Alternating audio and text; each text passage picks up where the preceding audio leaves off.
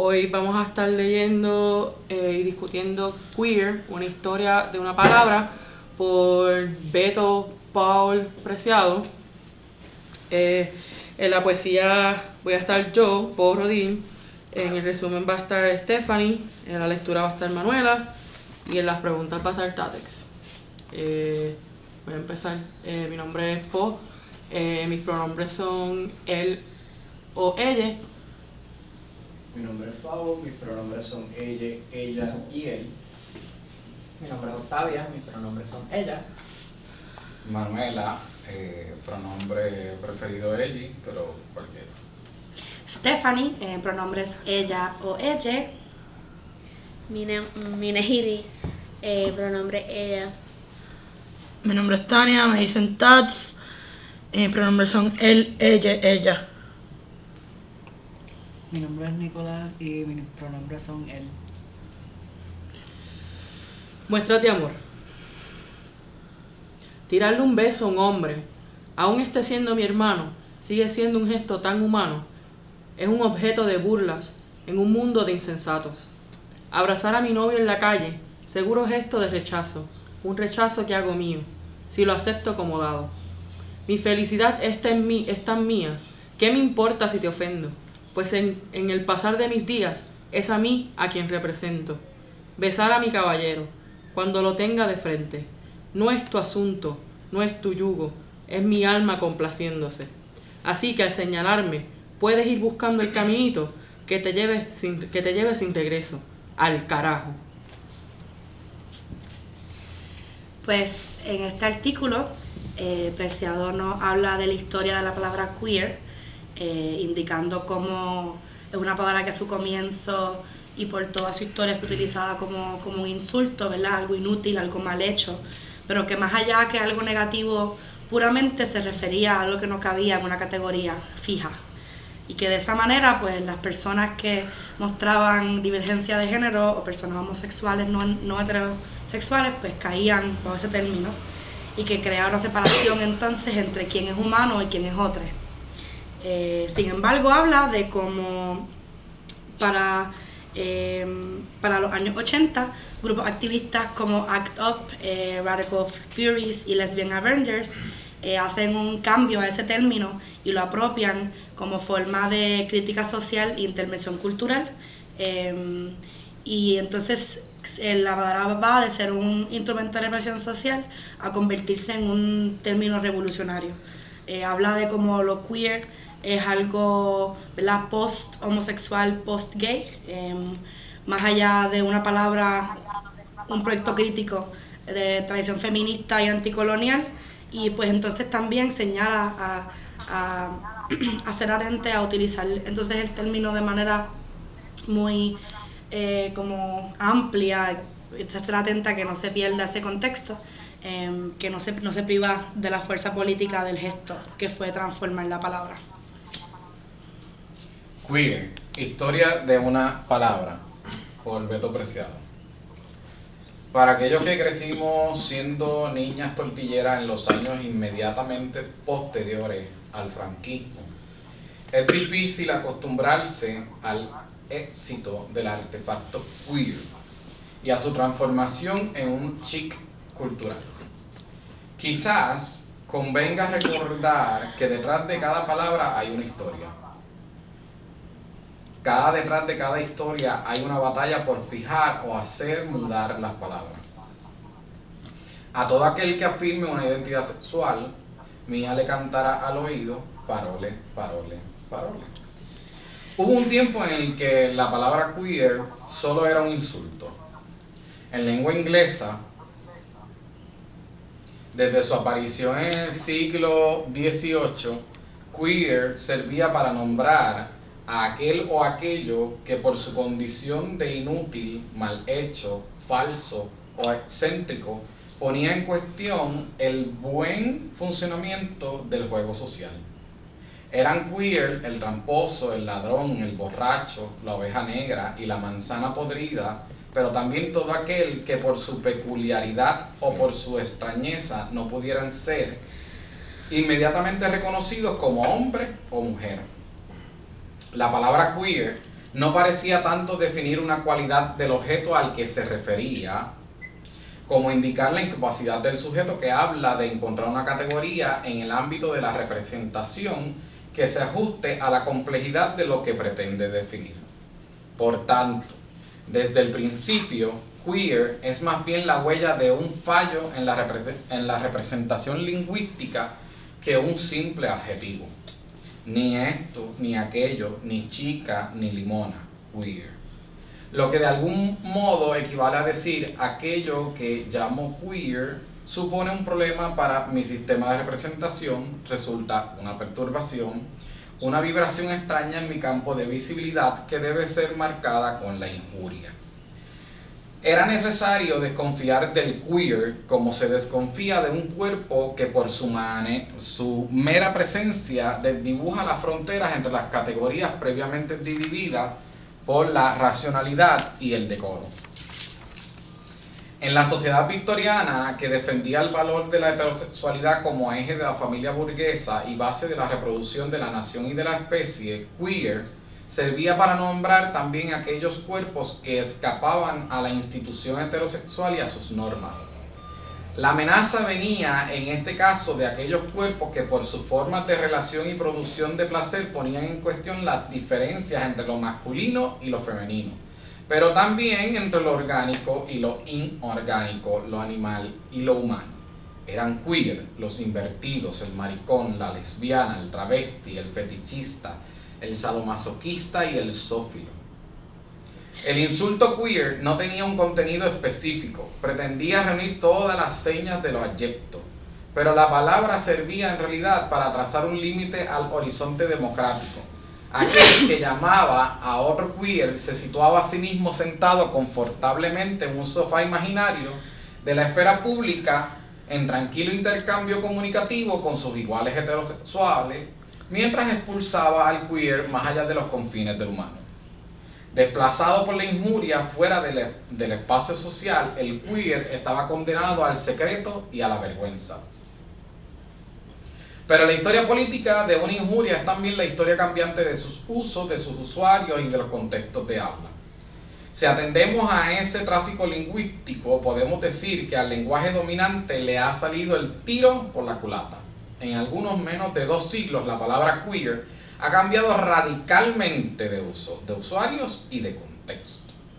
Hubo que esperar hasta mediados de los años 80 del pasado siglo para que, empujados por la crisis del SIDA, un conjunto de microgrupos decidieran reapropiarse de la injuria queer para hacer de ella un lugar de acción política y resistencia a la normalización. Los activistas de grupos como ACT UP, de lucha contra el SIDA, Radical Furious o Lesbian Avenger decidieron retorcerle el cuello a la injuria queer y transformarla en un programa de crítica social y de intervención cultural. Lo que había cambiado era el sujeto de la enunciación. Ya no era el señorito hétero el que llamaba al otro maricón. Ahora él era el marica, la bollera y el trans se autodenominaban queer, anunciando una ruptura intencional con la norma. La intuición estaba presente desde las revueltas homosexuales de los años 70. Goy Hockman, por ejemplo, había desenmascarado ya el carácter histórico y construido de la homosexualidad. La sociedad capitalista fabrica al homosexual como produce lo proletario, suscitando en cada momento su propio límite. La homosexualidad es una, es una fabricación del mundo normal.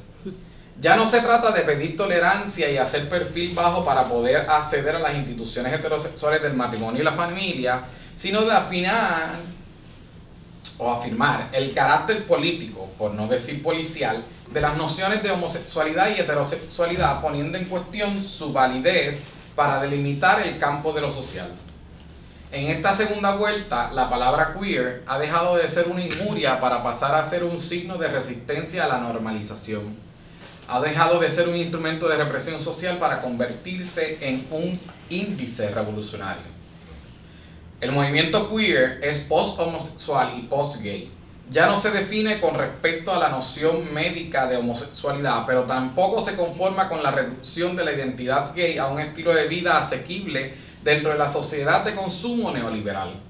Se trata, por tanto, de un movimiento de un movimiento post-identitario queer no es una identidad más, se trata, mm, eh, per- perdóname, se trata por tanto de un movimiento post-identitario queer, no es una identidad más en el folclore multicultural, sino una posición de crítica atenta a los procesos de exclusión y de marginalización que genera toda ficción identitaria. El movimiento queer no es un movimiento de homosexuales ni de gays, sino de disidentes de género y sexuales que resisten frente a las normas que imponen la sociedad heterosexual dominante. Atento también a los procesos de normalización y de exclusión internos a la cultura gay, marginalización de las bolleras, de los cuerpos transexuales y transgéneros, de los inmigrantes, de los trabajadores y trabajadoras sexuales. Porque para retorcer el cuello a la injuria es necesario algo más que haber sido objeto de ella. El bla bla bla de un marica conservador no es más queer que el bla bla bla de un heteroconservador. Sorry. Ser marica no basta para ser queer. Es necesario someter su propia identidad a crítica.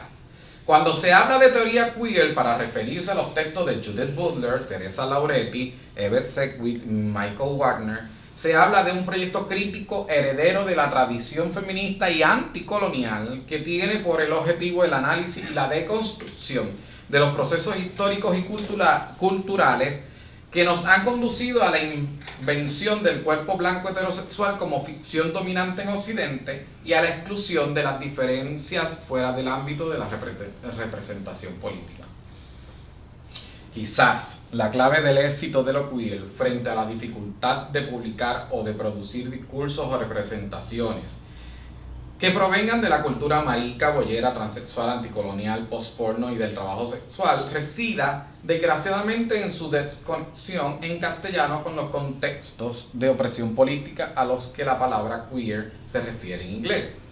Si tenemos en cuenta que la eficacia política del término queer proviene precisamente de ser la reapropiación de una injuria y de su uso disidente frente al lenguaje dominante, habrá que aceptar que ese desplazamiento no se opera cuando la palabra queer, desprovista de memoria histórica en castellano, catalán o valencia, se introduce en estas lenguas. Escamo- Escapamos entonces al brutal movimiento de descontextualización, pero nos privamos también de la fuerza política de ese gesto. Eso explica quizás que muchos de los nuevos adeptos que quieren identificarse como queer, como quieren estar en la red de amigos de Manu Chao o adquirir el último ebook, no estarían dispuestos tan ágilmente a ser identificados como transexuales, sadomasoquistas, tarados o bolleras. Será necesario en cada caso redefinir los contextos de uso, modificar los usuarios y sobre todo movilizar los lenguajes políticos que nos han construido como adyecto. De otro modo, la teoría queer será simplemente parole, parole, parole. Eh, Yo tengo bien poquitas preguntas, so si en algún momento quieren añadirle a las preguntas, son bienvenidas. Para cada uno, ¿qué, qué, qué implica lo queer? Mi nueve ojitos. Mira, lo queer, como bien señala apreciado, o sea, esto está picoteado, masticado y digerido. Esto es un majadito de, de vianda, ready para masticar, para que no tenga dientes. Esto es súper fácil de digerir. Más claro no puede estar. Eh, lo queer no es una identidad. No es un- una etiqueta que de repente uno se pone, ni tampoco se limita a lo no heterosexual y lo no cisgénero.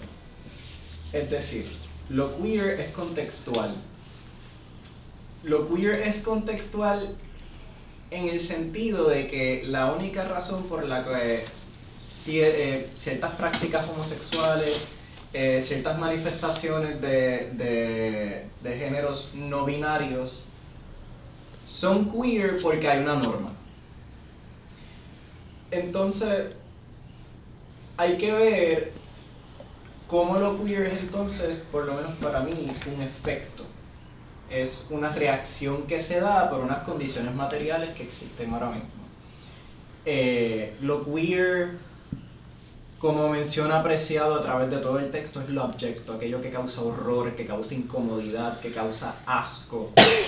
Pero asco a un grupo bien particular, que es la gente normalizadora. ¿Verdad? Por ende, puede ser queer una persona gordofóbica, puede ser queer una persona transfóbica, puede ser queer una persona LGBTfóbica. No. Porque lo queer no es despolitizable. O por lo menos no debería serlo. Lo queer ni es apolítico, ni es despolitizado, es político en, en su, en, su, en su centro. Y es impolítico también en el sentido de que es lo que no le rinde cuentas a nadie, aunque se supone que por las normas no debería estar ahí. ¿Cuál era la pregunta? que, que, que para ti es lo queer. bueno, pues yo, para mí lo, de lo más interesante leyendo esta, este, este corta, esta corta versión de la historia de la palabra es ver, ¿verdad? Como, como, como estaba hablando Fabo, ¿verdad? La palabra queer es contextual y, habla de la historia de cómo comienza siendo, como en su, en su base de palabras es sencillamente lo que no cabe en una categoría que causa ansiedad, que causa horror y que una palabra que lingüísticamente se va como encajando en la cuestión que tiene que ver con sexualidad y género por, por los contextos que ocurrían, lo que permite que estos grupos em, de activistas se apropien de esta palabra y que precisamente usen ese, ese significado mismo como lo que es la palabra queer, pero, pero como en, en- la dirección opuesta, ¿verdad? Como decir que, que como protesta ante esas categorías y, esta, y esas otredades. Em, y entonces ahí inherentemente está mezclado, ¿verdad? Eh, la cuestión de sexualidad y de género, ¿verdad? Y, y así, así la gente lo utiliza, pero no es nada más eso. Por eso es que habla de lo queer como post-identitario y que no tiene que ver con eso, porque incluso lo que trata de nombrar es que esas identidades están creadas con una lógica específica, opresiva, eh, que busca invisibilizar a personas y violentar cuerpos. Em, y, y exacto, ¿verdad? Por eso para mí es una por eso que cuando, cuando dice que, que, una, que viene de una tradición feminista anticolonial, pues hace mucho sentido, porque es precisamente esa, esa, esa, esa intención de, de romper con esa jerarquía, este, esas, esas dualidades jerárquicas, ¿verdad? De hombre, mujer, negro, blanco, gordo, flaco, heterosexual, homosexual, eh, humano, no humano. Eh, y lo queer como que para el carajo todo eso, nada de eso sirve, todo es embuste, están ready, no, ¿verdad? Vamos allá.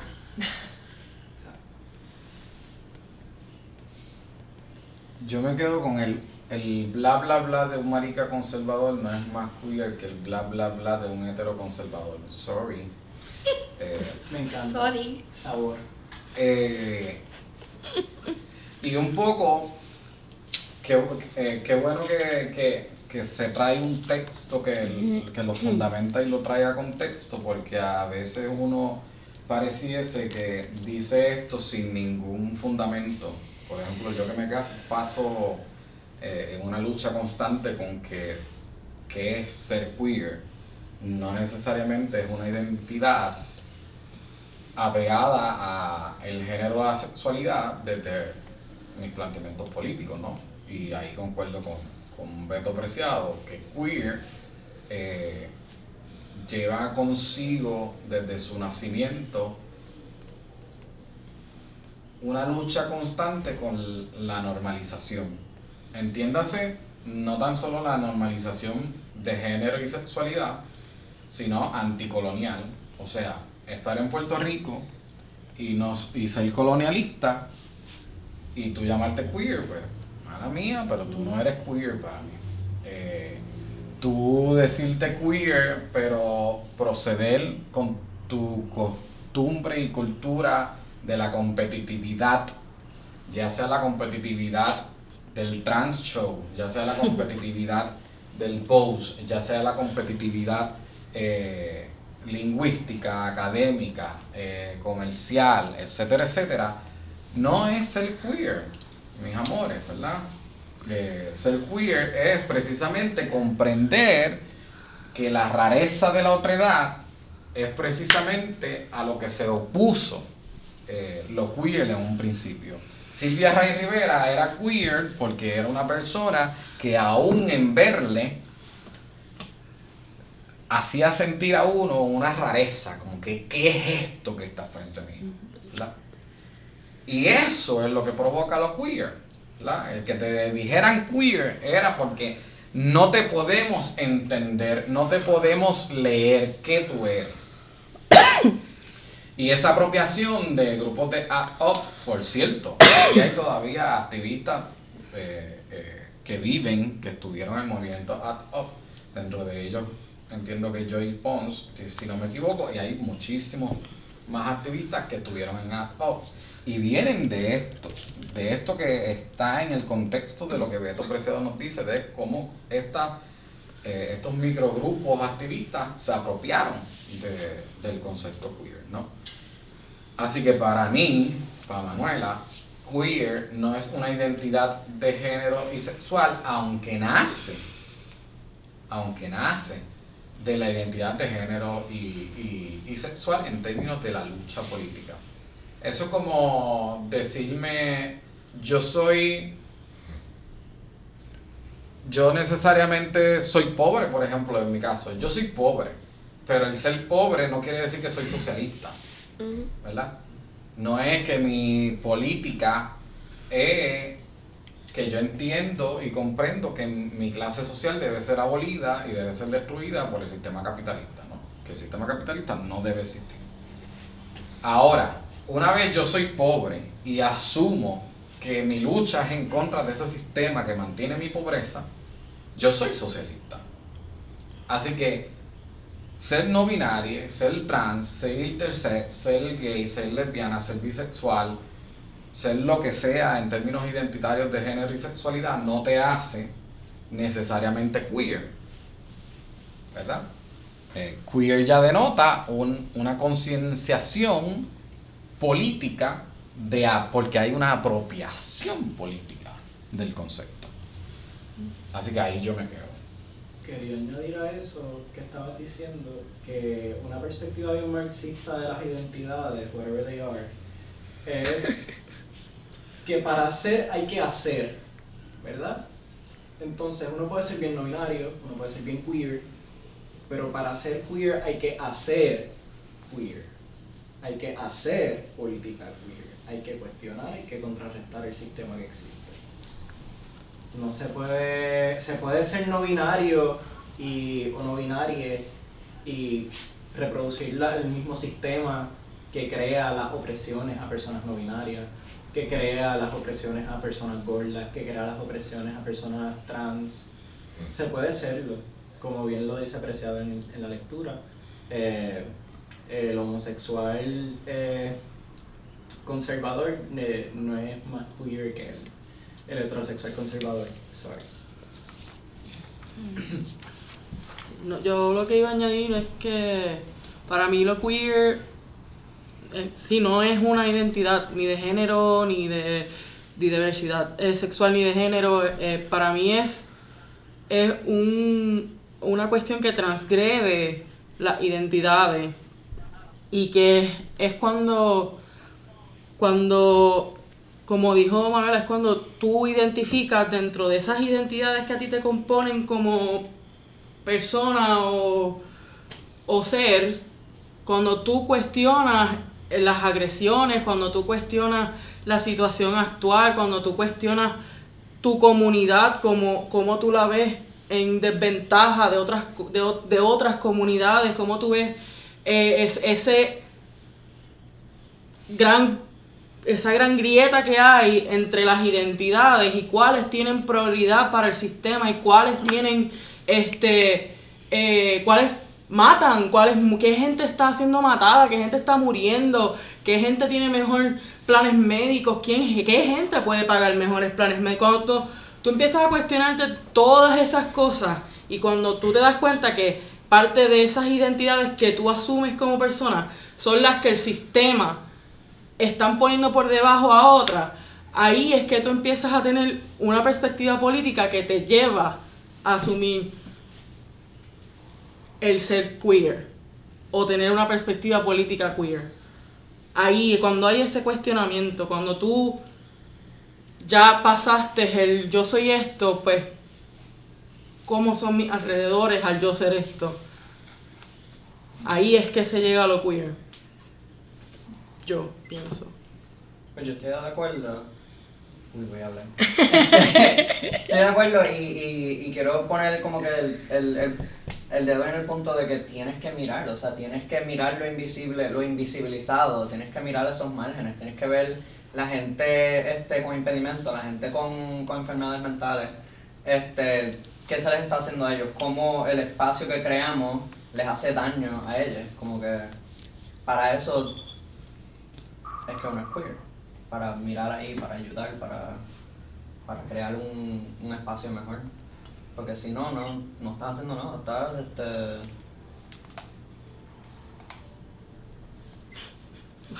haciendo lo mismo.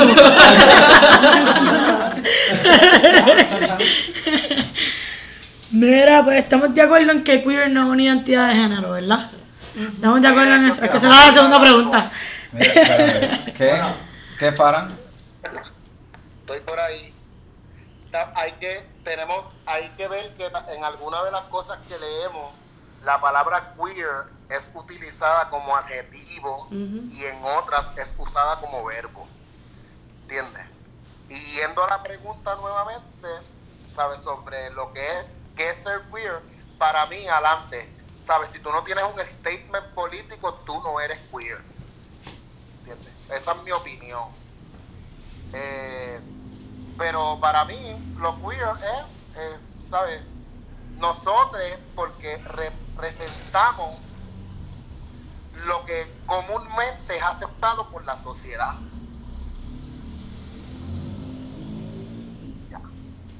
Y bueno, y, en este y en, y en los tiempos de ahora, ¿sabes? Nosotros decimos, ¿sabes? Yo soy queer, pero en, en tiempos atrás eran ellos, ellas, los que usaban la palabra como a manera de, ¿sabes? De manera negativa. Ahora no, ahora nosotros nos apropiamos de la palabra también en parte y- y para nosotros esto lo que significa es revolución. La palabra dejó de ser represión, lo que quiero decir, para convertirse ahora en un contexto revolucionario.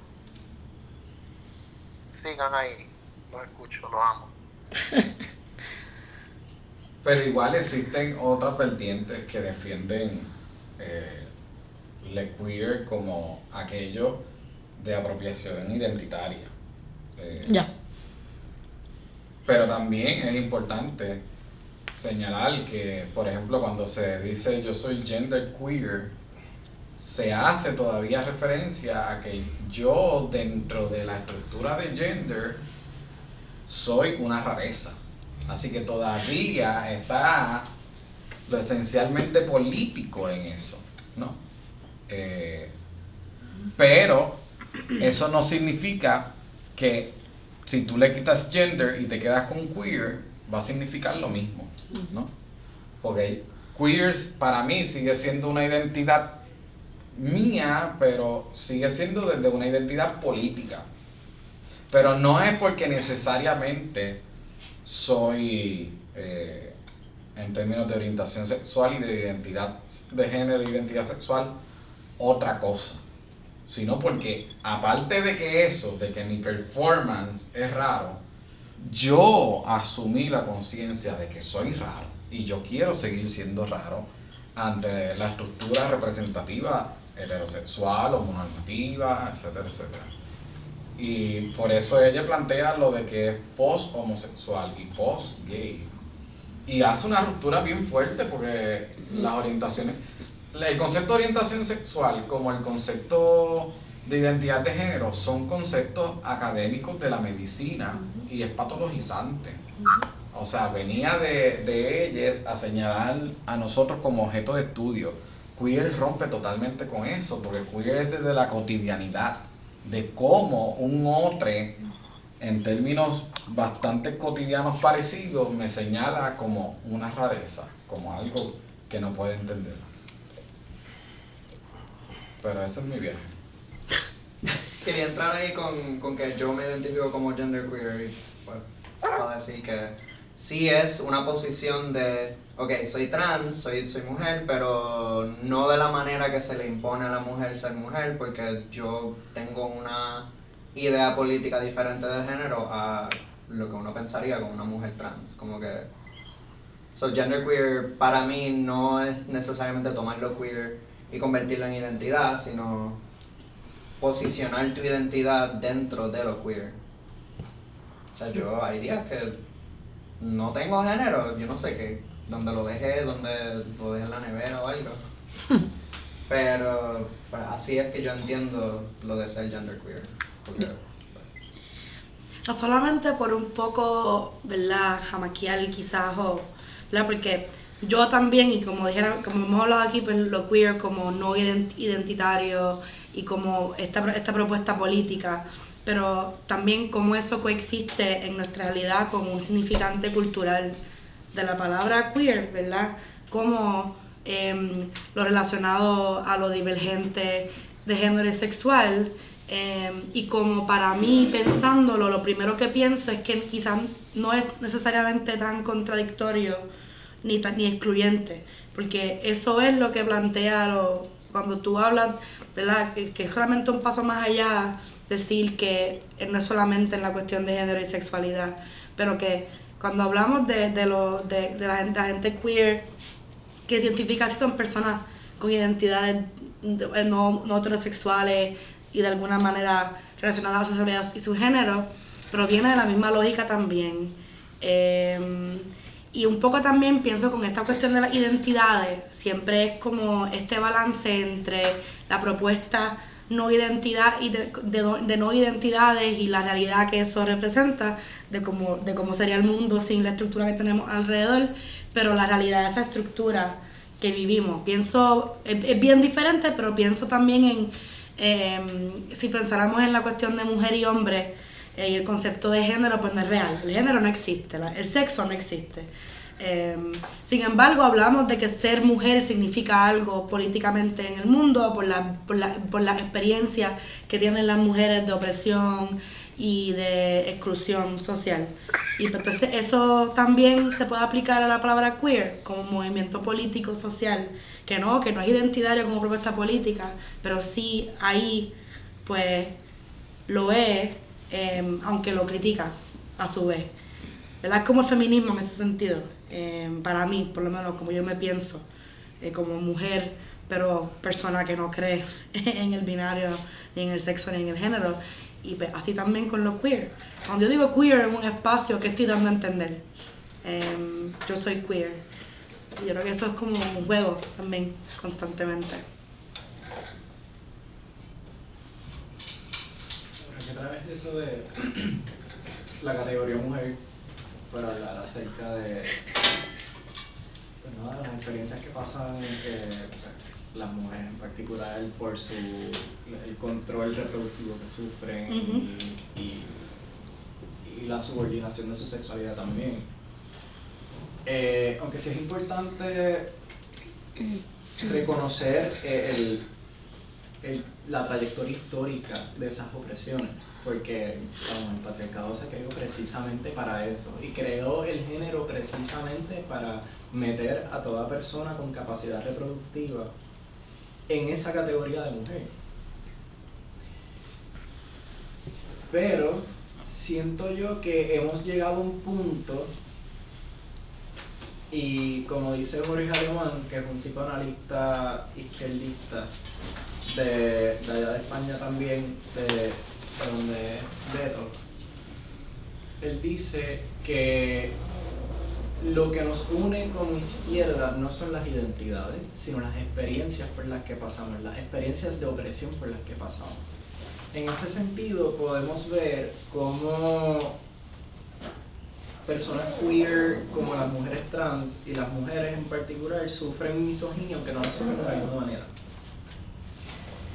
Y que el andar luchando heteroidentitario todavía genera unas imprudencias dentro de la izquierda.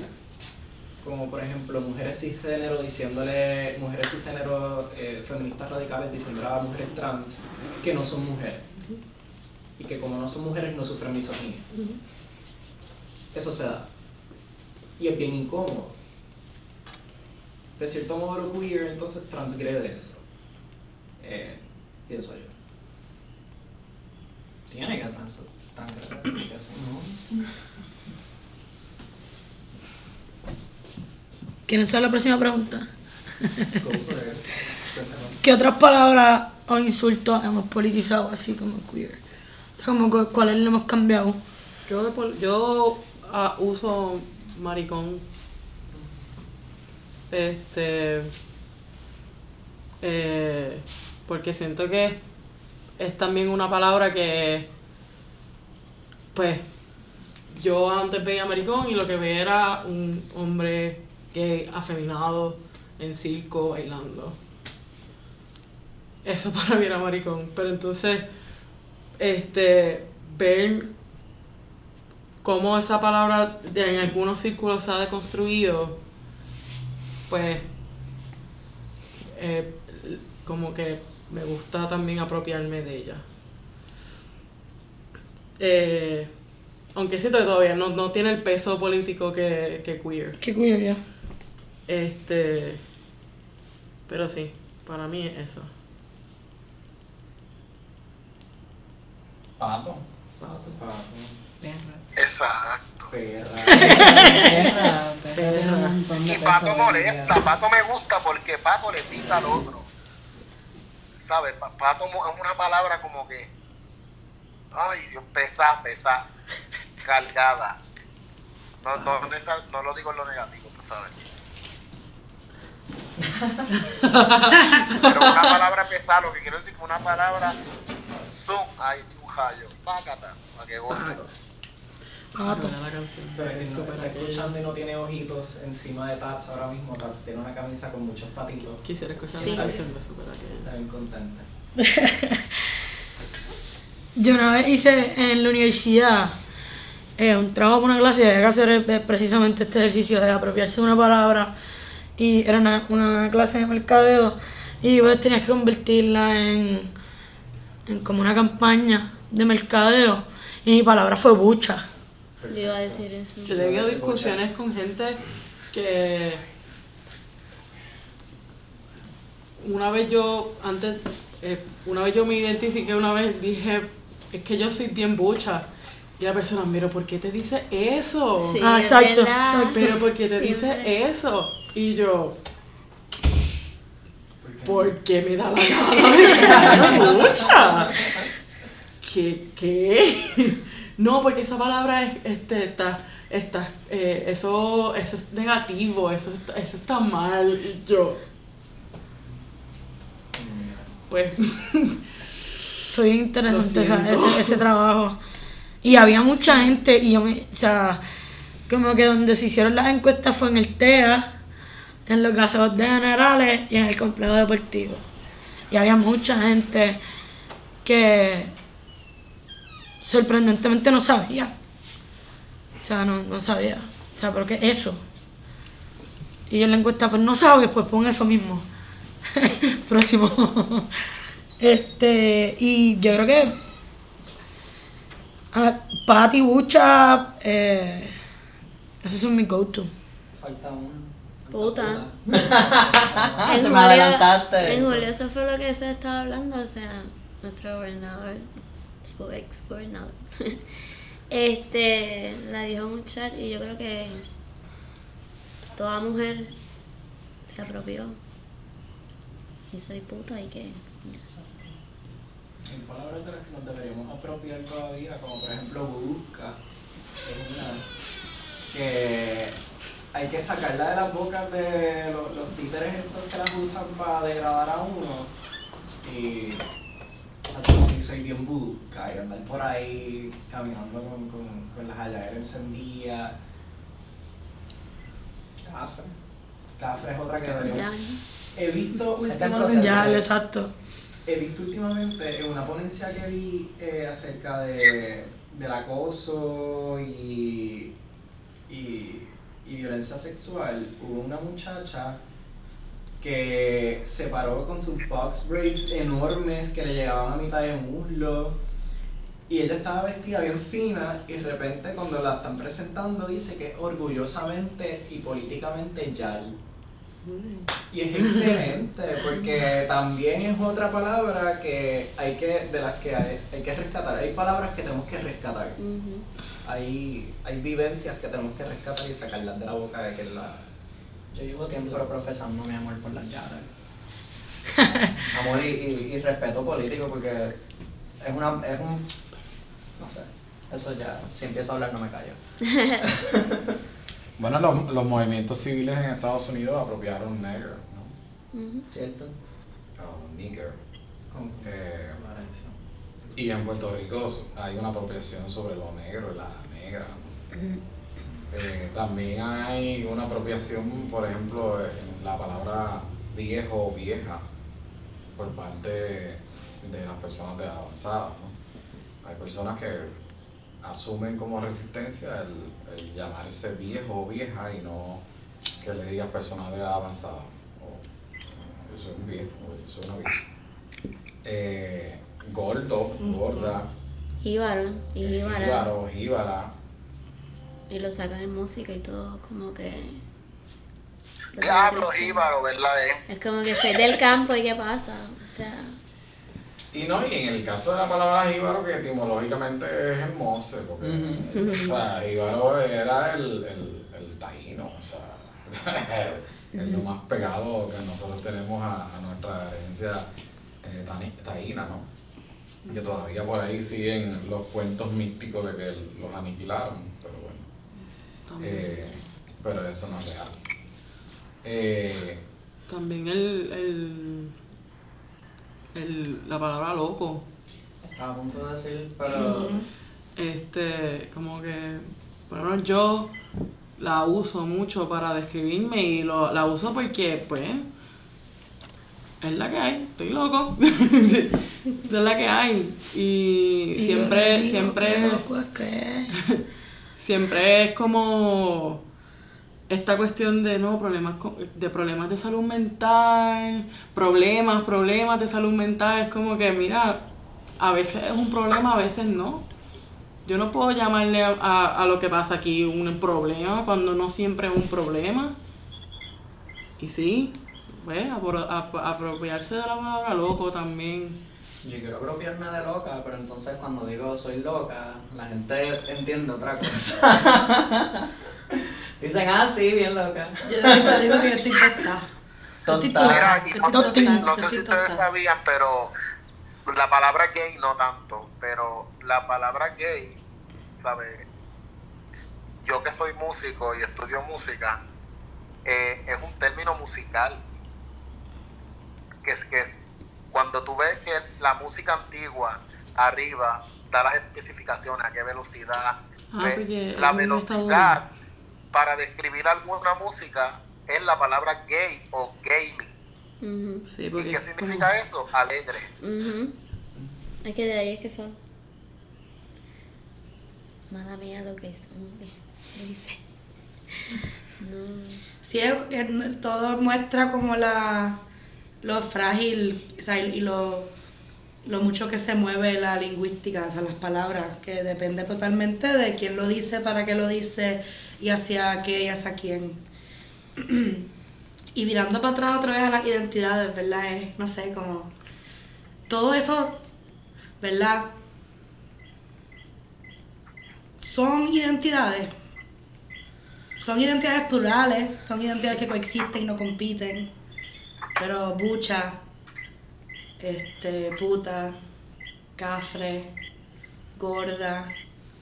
¿Verdad? Y lo digo no por, por debatir, porque pienso que no es contrario. Es para mí, por- porque el mundo está organizado en identidades y nuestras mentes también. Entonces, para mí, el trabajo de romper con eso incluye nombrar la pluralidad de, de nombres para cosas que hay que ha un poco operado el espacio queer en su, en su práctica.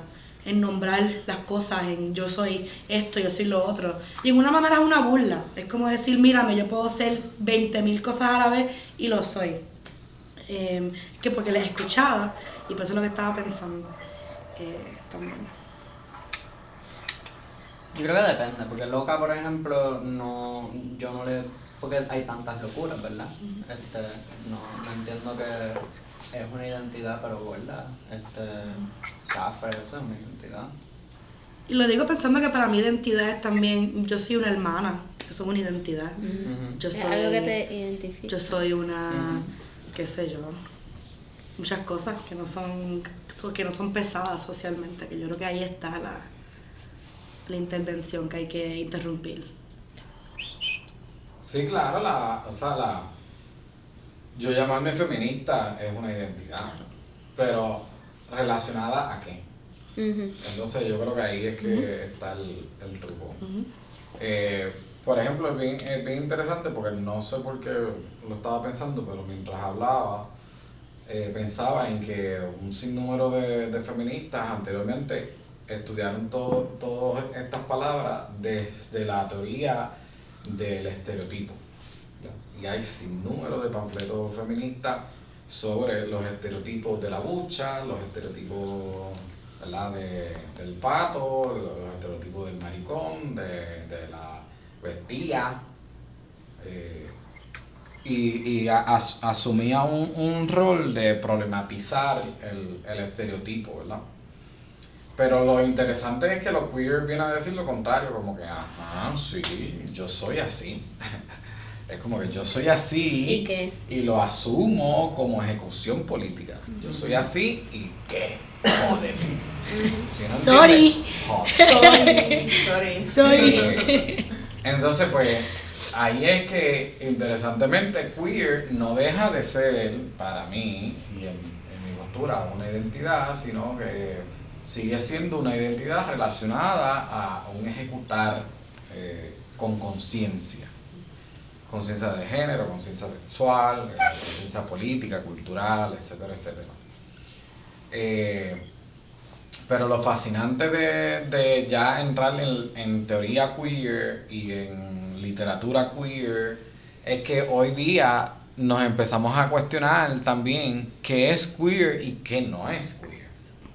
Entonces, eh, eso es bien interesante porque entonces para hablar de las contradicciones que tenemos, ¿verdad? Precisamente por el mismo lenguaje.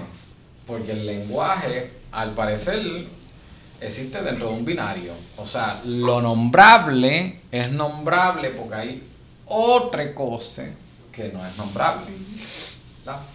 Eh, lo existente es necesariamente existente y no es no existente. Así que hay una nada que no se puede nombrar con eso que se le llama existente.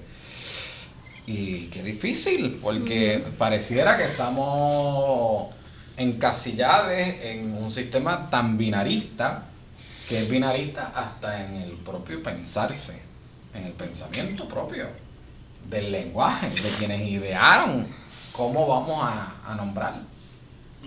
Este, y meterse en ese intrínculo y pues volverse loca. Eh, yo estaba viendo un documental ahí de, de Tesla y de, de Edison y cómo se fueron hasta la locura esas dos personas y Tesla murió pobre, jodido, por, porque para hoy día un psicólogo, una psicóloga, un psiquiatra, Tesla tenía eh, el trastorno de personalidad, eh, ¿cómo se llama? El TC. eh, Disociativo. no, el Personalidad múltiple. que tiene que estar haciendo cosas constantemente. Este, Ah, pues sí. Déficit de atención. Aquí estamos. no, Estamos diagnosticando a Nicolás Tesla. Esto compulsivo, ese mismo, ¿cómo es? Compulsivo. Ah, sí, sí. Obsesivo Sí, compulsivo. sí, Obsesivo. sí. mira, bueno, estamos obsesivo compulsivo.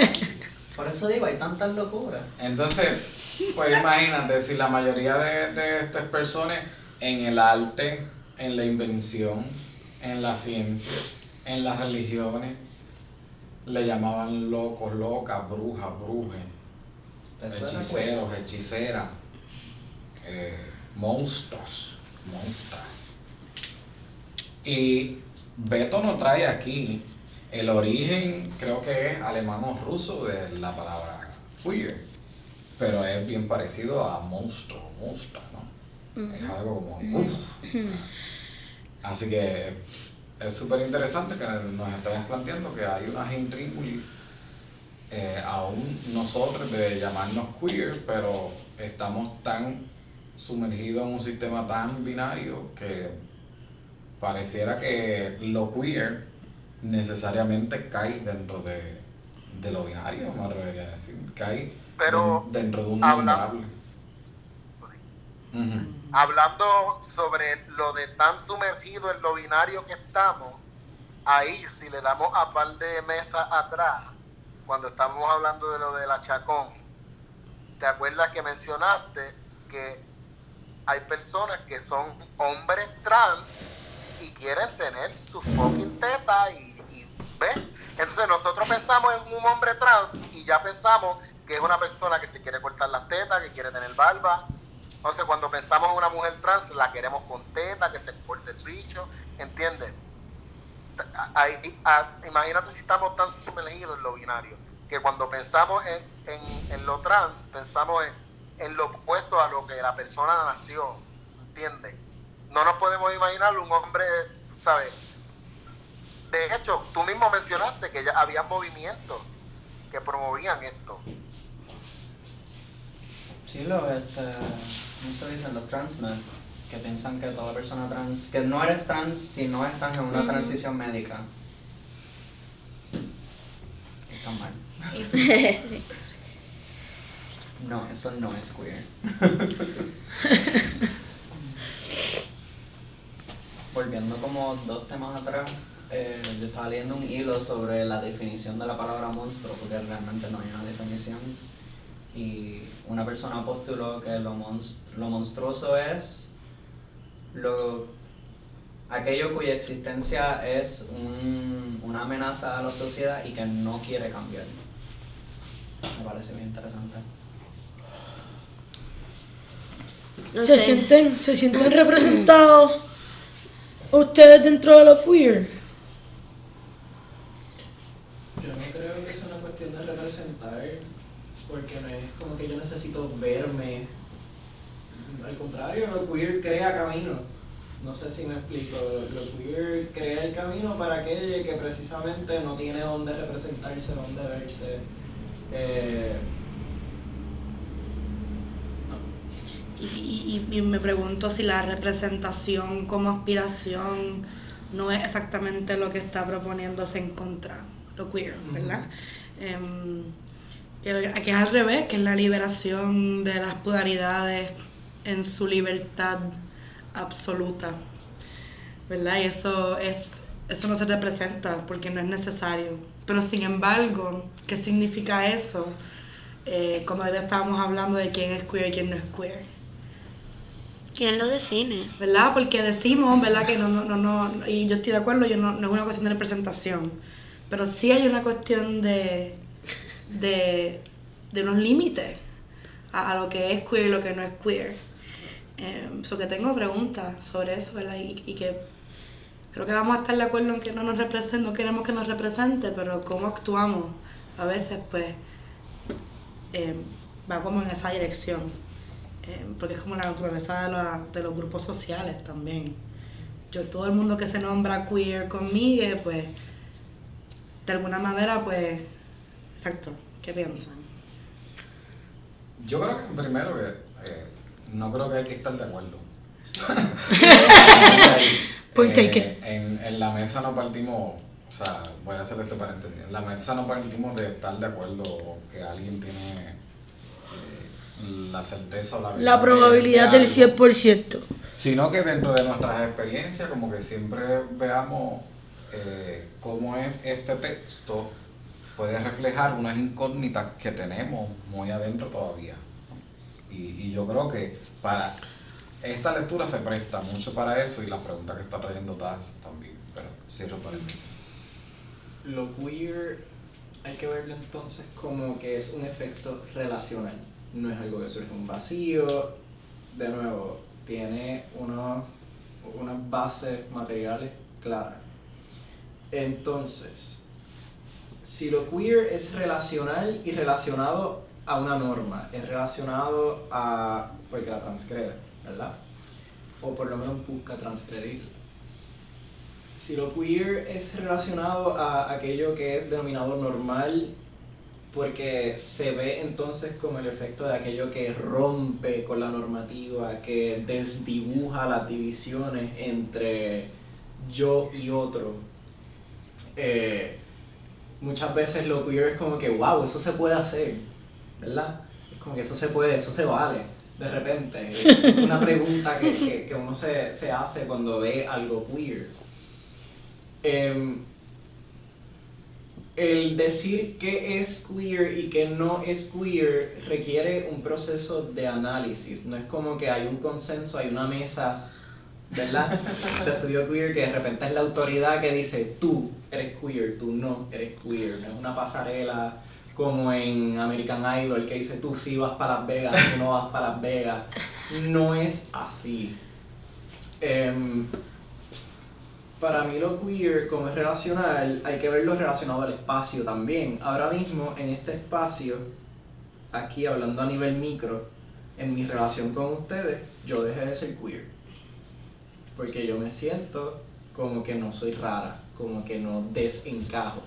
Encajo dentro de este microcosmos. Ahora, este microcosmos de Cocina Rebelde, en comparación con el resto de Puerto Rico, está teniendo un efecto queer está teniendo un efecto de rareza, de, de- de romper y de dibujar esa división. Pero ahí es que estamos viendo entonces la palabra queer como un verbo. Ujú, Exactamente. Entonces lo queer mismo es, es queer para y por sí mismo, porque fun- tiene, tiene esas dos funciones como dijiste ahorita. Eh, ahora mismo no es tan solo un adjetivo, es un verbo, exacto, es una acción que se hace, es un hacer, que para hacer tiene que hacer.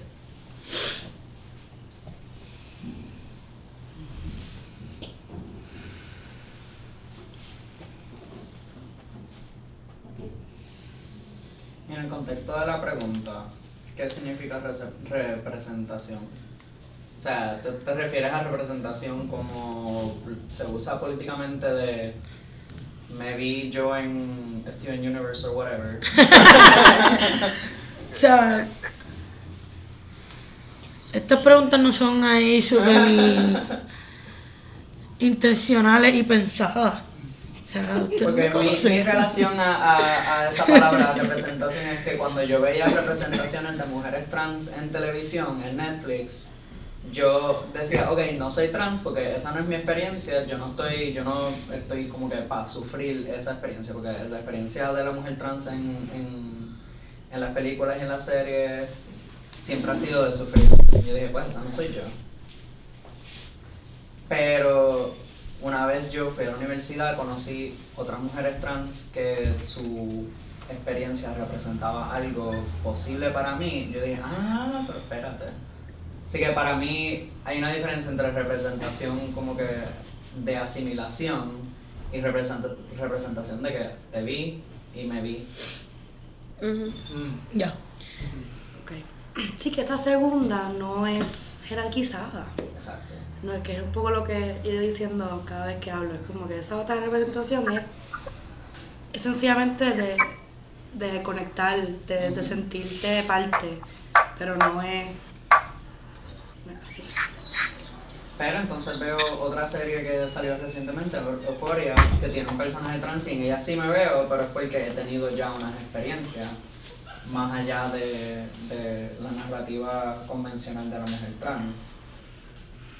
Y pienso que eso pasa porque, digo, no sé, no, no he hecho research, pero puede ser que había una persona trans escribiendo ese personaje. Y entonces representación de, de me veo porque alguien me vio. ¿Verdad? No sé si eso tuvo sentido.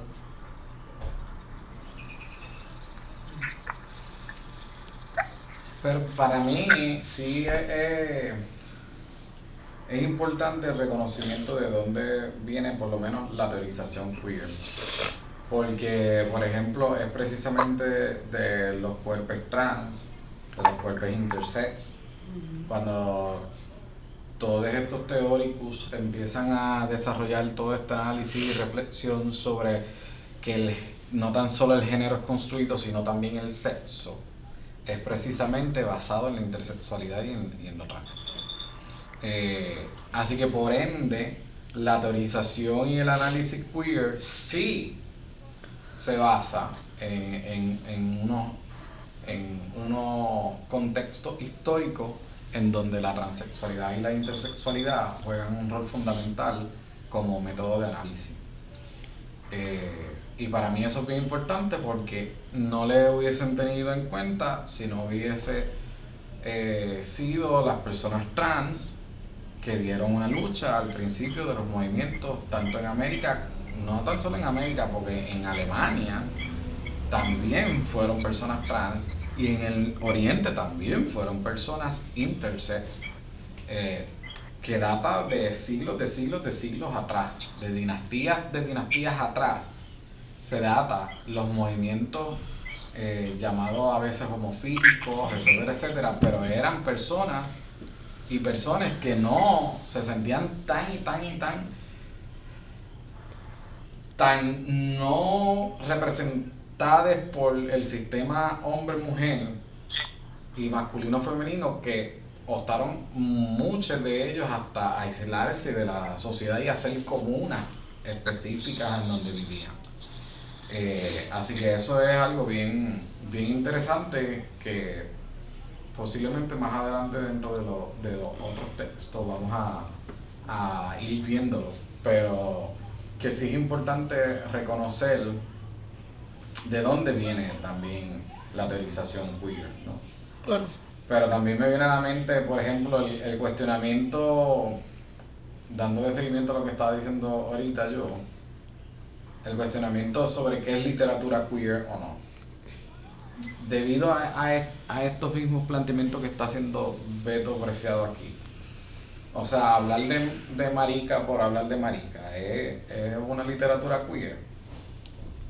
Eh, y entonces ya hay, ya hay eh, artistas planteando que la literatura queer es más allá de hasta seguir los patrones de escritura normalizada por la RAE. Fuck la RAE. Y el arte queer trata de crear una ruptura no tan solo en su contenido, sino en su estructura. O sea, es una estructura que no comprendo. Eh, así que cuando parece que se lee algún texto o se lee un arte, pues, ¿qué es lo queer? Se- según esto que nos está planteando eh, el autor, ¿no? Es, el, es la pregunta que, que yo más me llevé cuando le leí, como, porque es algo que me interesa también dentro de la literatura.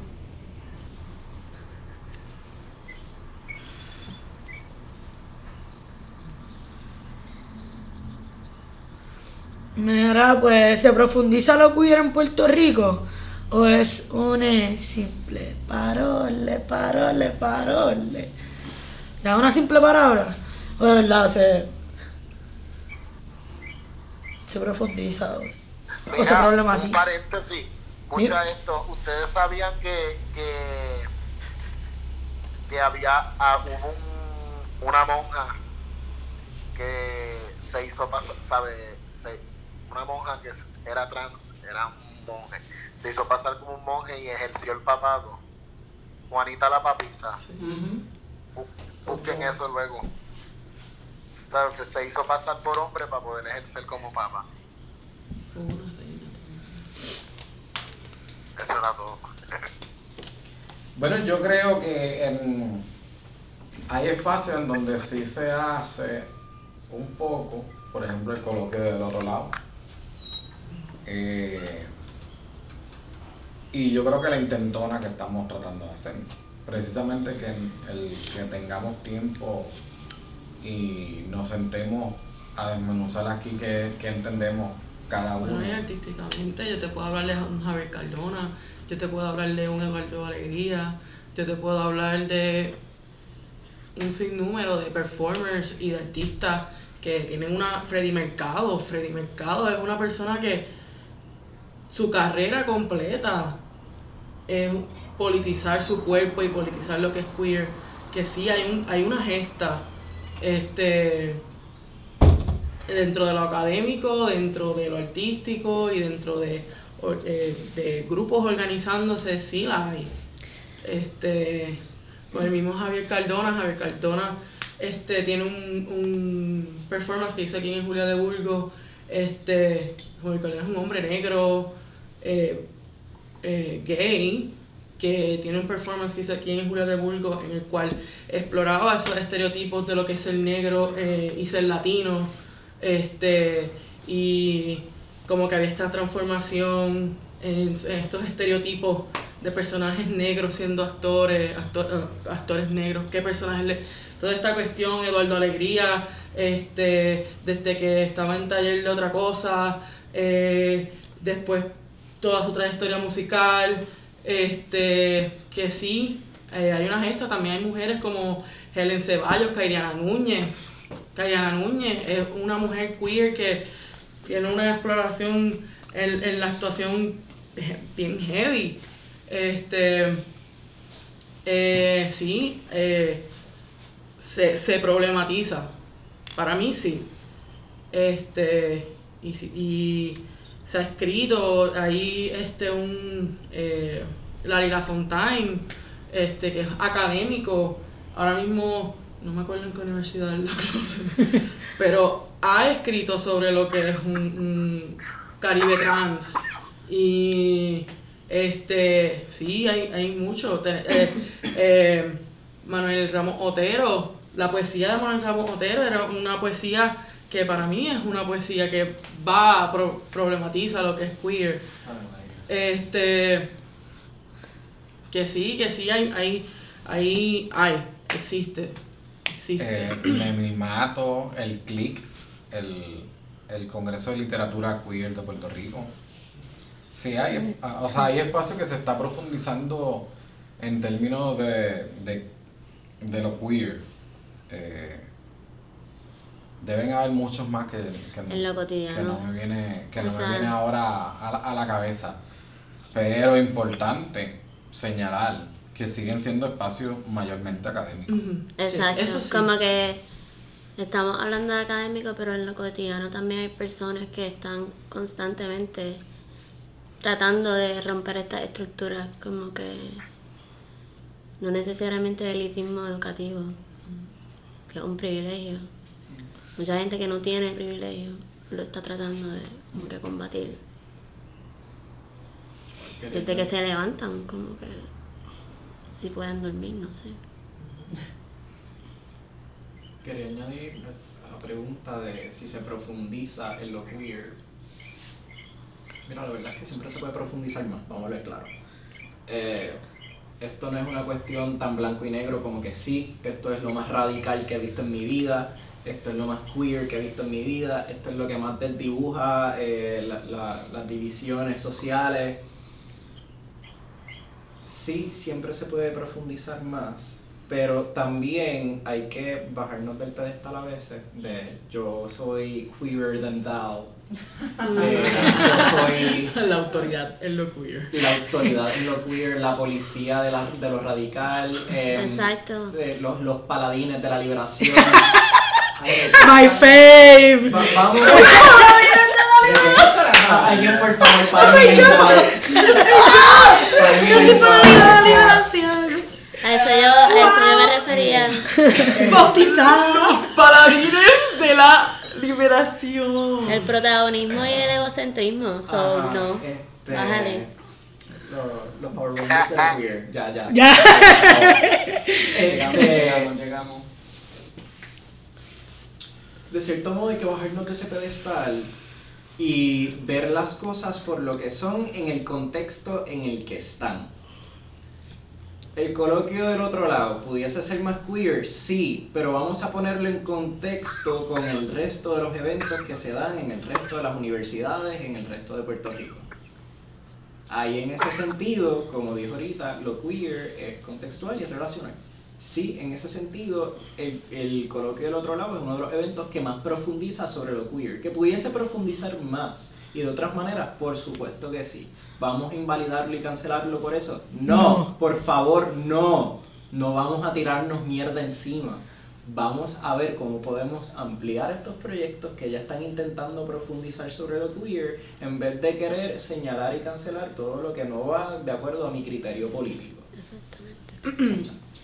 Yo, sí, yo, aparte, ¿verdad? Yo también estaba pensando antes de escuchar la pregunta, este, ¿verdad? Porque están estos ejemplos específicos eh, de espacios que profundizan, pero también yo creo que en, en- hemos estado hablando, hablando de lo queer como algo que tiene que ver con más que la sexualidad y el género, que también incluye cuestiones, ¿verdad? De lo colonial como, como, como ideología este, opresiva eh, que explota a nivel global y que mi experiencia, ¿verdad? Mayormente en espacios académicos, eh, nombrando esa separación de donde se habla mucho más de lo queer que en otros lugares, es que, ¿verdad? Cuando yo estaba estudiando en, en, en Carolina del Norte, mi bachillerato, mis estudios queer, pues eran em, mucho menos profundos que los que yo, yo tuve la oportunidad de hacer aquí.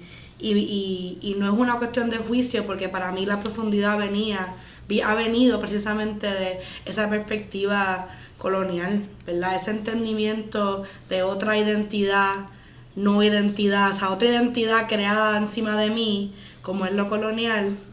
Y creo que permite una, uno- una- unos espacios, unas grietas interesantes, eh, importantes y valiosas. Eh, y yo creo que por eso incluso han habido tantas personas de espacios académicos queer puertorriqueños que han, que han viajado a lugares del mundo a llevar ponencias, a llevar este, su perspectiva, porque pues es rica en ese sentido y es caribeña eh, también. Así que yo creo que eso también es algo que también he discutido en clases de, en clases de género aquí en la UPI cuando las cogíamos y pensaba que pues era valioso resaltar también. Que eso también sería así en otros lugares, pero pienso comparándolo de, de dónde viene lo queer, que viene de los estadounidenses.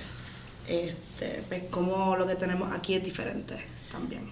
Pero es que lo queer que empezó en Estados Unidos empezó por una persona puertorriqueña. Sí, también. Yo, yo sí puedo entender que, que no nos creamos los paladines de, de la libertad, pero es que cuando uno viene de la pobreza, a veces Trademark. Tiene que serlo porque es que los académicos pueden decir que profundizan un montón, pero yo sigo viviendo en residencia Hermano La Peri y allí no pasa nada. Exacto. No, hay que Perdóname. cantarlo como es, hay que cantarlo como es. Perdóname, pero tengo que decir. Y ahí entra para mí también el planteamiento de que hay una queer norma, ¿no? Este, y, y no porque yo me, de- me defina como queer, no, no quiere decir que yo no puedo entender el intríngulis de las contradicciones que propiamente tengo cuando me llamo queer. Como llamarme socialista, yo me llamo socialista, pero tengo que comprender que dentro de la historia ha habido socialistas que han sido fascistas. ¿verdad? Hitler se llamó socialista, se llamó comunista, eh, nacional comunista. Eh, así que eh, esas son cosas que, que uno tiene en consideración de las contradicciones muy propias. Claro, hay, unas, eh, hay unos momentos en la vida en que uno no le gusta ver sus propias contradicciones, porque pues es más feliz que no ver las contradicciones y seguir viviendo el mundo y, y nos importa un carajo. Pero la realidad es que llega un momento en la vida que uno tiene que mirar sus contradicciones y llamarse queer es una contradicción en el contexto de Puerto Rico. Eh, por sin número de cosas, ¿no? Eh, por ejemplo, el no entenderme con mi propia clase. Eso es una cosa que yo me pregunto cada momento. ¿Cómo es que yo soy más pato, o más pata, o más revolucionario y radical que el hombre que ha vivido cerca de mi edificio por años, que la sociedad le dice que es mujer, pero nunca se identificó con su nombre de mujer y se identificó con un nombre de hombre. y salía a la calle y todo el mundo le nombraba por el nombre que quería y como yo, el que fui a la universidad y estudié a Beto Preciado y eh, lo leo muy correctamente, Beto Preciado, porque así es que Beto Preciado quiere que le llamen, pero no puedo entender, ¿verdad? El vecino que se ha identificado antes de que este que está aquí escribiese esto. ¿Cómo es que para mí la realidad cotidiana no es más profunda que la realidad que profundiza en la academia? ¿Cómo? ¿Cómo llegamos a eso? Esas son cosas que yo me pregunto, que yo me cuestiono, que tiene que ver con mi experiencia de vivir en un caserío. Teníamos el ejemplo de Diana que nos dice de vivir en la zona rural, ¿verdad? Pues interesantemente, este mismo texto nos dice, bueno, pues es que los contextos cambian. Y al parecer, yo al lado de ese persona que vive al lado mío, yo no soy tan queer, nada. Yo no soy tan raro. Yo soy muy normal. Por cierto, a mí mu- muchas veces me pueden ver y paso por un hombre hetero. Pero ese persona, nada más, con su existencia, crea una ruptura en el pensamiento de la gente que lo ve. Eso está profundo con ¿Verdad? Está cabrón. Está cabrón, Eh, nos dicen. Entonces, pues, mano, en, en- de cierta manera, sí que bueno que estemos En haciendo de- caserío había uno que le decían Papolo, Papo. igualito a ese que tú hablas. Ese nombre está chulo. Por cierto, yo creo que le dicen mamut o algo así, o sea, Mamut. Y es una cosa, ajá, es una cosa que te rompe, nada más de tú nombrarle, wow, uf, como que qué es esto, ¿verdad? Pero y lo más, a mí lo que me vuela, porque yo lo he visto, porque también pues yo crecí en calle, lo más que me vuela a la cabeza es como esas personas pasan por el mundo y es como que algo normal. O sea, no es normal, porque todo el mundo, si tú le preguntas como que, ¿y por qué se identifica de esta manera? ¿Por qué le, le decimos así? La gente para y dice, espérate, eso está raro. Pero del día a día, esa persona recoge su pan, recoge su periódico, recoge su café y, y nadie lo para de decirle, tú eres muy queer para estar aquí. Pero esas personas, cuando los analizamos, quiénes son, de dónde vienen, ¿sabes? Son personas que simplemente son, ya son, son ellas. Y ya. Entiendo, porque vete y pregúntale a ese hombre, mira, tú eres queer. Te va a decir, ¿qué carajo tú hablas? La serie de Netflix te va a decir, ¿sabe? No sabe qué carajo es queer. Entonces, eh, eh, esa gente simplemente son y ya. Solamente con el hecho de ser provocan esa incomodidad y la ruptura. Exacto. Imagínate ser tan queer que no sabes que eres queer. Wow. Eh, Eso deberían ser los paladines de verdad, la mesa que vamos a... a- a- Los paladines. Los paladines de la liberación. Pero mira, yo siento que necesitamos buscar una palabra puertorriqueña para sustituir queer. Porque queer es una palabra americana y de nuevo las personas que no hablan inglés, tú de pronto eres queer, y no pero él le dice, tú eres raro, ¿verdad? Y ahí es como que, pues mira, quizás, no sé, dime tú. ¿Verdad? Es interesante porque eh, yo antes de, de leer mucho sobre, sobre lo queer, eh, en, el, en el libro, ahora que yo lo leo, el primer libro que yo escribí, me doy cuenta que en mi revisión de, de mi historia, desde pequeño, yo me o sea, la palabra que yo utilizaba para identificarme es como que yo sabía que yo era raro ante mis compañeros de primer y segundo grado. Yo me sentía raro. No era ni tan siquiera me sentía que era pato o me sentía que, aunque eso es lo que me decían, patito, pero lo que me sentía era raro. Me sentía que no era, no era necesariamente como, como los demás. ¿Tienen algo? Empezamos a las y 15, se supone que hasta las y 45, pero si queremos ir recogiendo alguien que nos haya... Mira, quiero hacer un último comentario y lo, lo dejo ahí, ¿verdad? Dímelo. Eh, no, hemos hablado sobre lo queer y, y- y lo hemos hablado, eh, pues, eh, somos queer porque nos posicionamos así, somos asados, pero no nos hemos preguntado que nosotros, una de las cosas que primero nos fijamos para decir tal o tal persona es queer o no, es la manera de vestir. Mm. Ay, se llama. No querramos Pues ahí, viene la cosa. pregunta, yo le hago la pregunta de si lo estético es político. Yo iba a decir algo.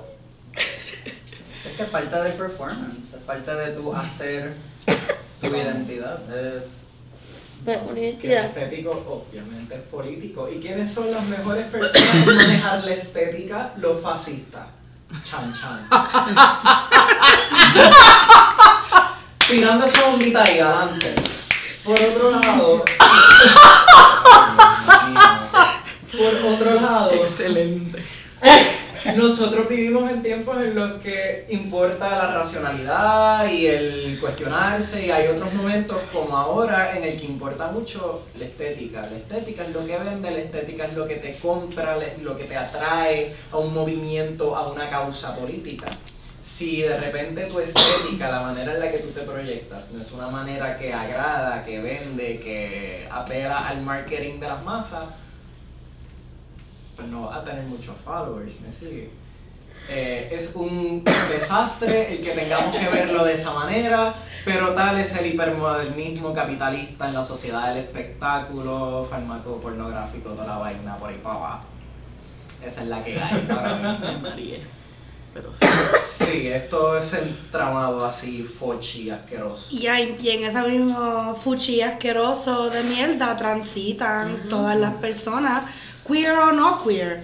Porque las personas queer, entonces cuando, cuando, cuando se enfocan en lo estético, pues claro que se mezclan cuestiones de clase, pues claro que se mezclan cuestiones de acceso y cuestiones de, de, de, de, de figura y de cuerpo y de raza. Em, que entonces, pues, la pregunta vuelve a ser, ¿verdad? Quizás, bueno, porque al principio dijimos, ¿verdad? ¿Quién es queer, quién no es queer? Y pues, esa pregunta, ¿cómo la contestamos con la cuestión de, de la estética? No sé. Bueno, Butler planteaba precisamente lo queer desde el performance. Claro. Y, y- y- y le veremos a la propia Butler plantearlo, ¿no? En las lecturas más adelante, pero sí lo plantea como un performance. Y si plantea un performance, pues es una estética. Pero eso también tiene sus contradicciones. A mí me parece gracioso que para reconocer que alguien en su estética es queer, uno tiene que ser queer, porque me ha pasado que yo señalo y digo, esa persona es queer, y mis amistades o mi familia straight. dicen, pero ¿por qué tú dices eso? No todo el mundo es queer, no todo el mundo que tú piensas que es queer es queer, yo, "Mm, ok. Y después cuando voy y pregunto, claro. ¿Hay otra pregunta o La poesía. la oficial? Pues estuvimos hoy 23 de septiembre del 2019, Día Mundial de la Visibilidad Bisexual y Día de la Conmemoración del Grito del Ares. Eh, se me fue el, documento. Eh, estuvimos leyendo eh, y discutiendo Queer, Historia de una Palabra, por Beto Preciado. Y me voy a tomar el atrevimiento de no releer el poema que leí al principio. Y voy a leer este poema que se llama Queer de extraño. Extraño. Para la doña del tren, para tu mamá, tu papá, tu abuela, tu ex, tú. Un extraño para ti, solo para ti. Un día decidí tragarme la duda, respirar profundo, abrazarme un poco o un mucho. El mundo está hecho para ser queer, para uno mirar su reflejo, decidir quién va a ser hoy. No nací mujer, nunca lo fui. Andando sin camisa en la casa, escuchando regaños, los pechos prepubertos negándose a crecer. No hay miedo en sobresalir, en ser. No hay miedo en ser una pluma más en una boa rosada. Odiando mi nombre, queriendo orinar de pie, queriendo los tacones más altos que me pudiera poner. ¿Qué alternativa? La vida. Queer. Alternativa extrañar. queer, la alternativa, asumir una identidad extra, bien extra.